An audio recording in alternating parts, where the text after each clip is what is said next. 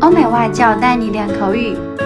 本节目由雅思官方合作机构英语同桌 FM 原创出品。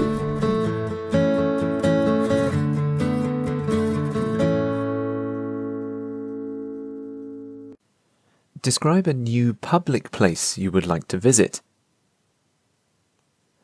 I'm the kind of person who's fond of discovering and immersing myself in new things and places, so I'll share with you a new public place that has been built near my residence.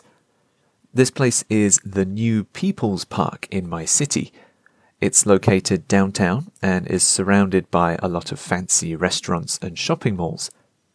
The park isn't only for recreation or entertainment, but also for health, education, and business purposes. It has a bunch of swings and slides where children can play around and spend time with their family. In front of the lake, there's also a picnic and football area where youngsters can enjoy their time. Around the park, there are also some stalls where some local people can sell some souvenirs like shirts, cups, and pens. Every morning, a lot of elderly people also jog around the park because of the refreshing, energizing, and relaxing atmosphere there. I learnt about this place from my parents, who are really into exercise.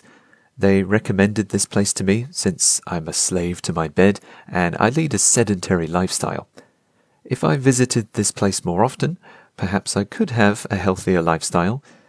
It's also been a long time since I've done any exercise, so I guess it would be the perfect place for me. Next week, I'm planning to visit with my dog I plan to walk my dog there, so it's not only me who'll be relaxed, but my dog as well. I'm quite excited about it. OK，今天的 Part Two 口语话题到此结束。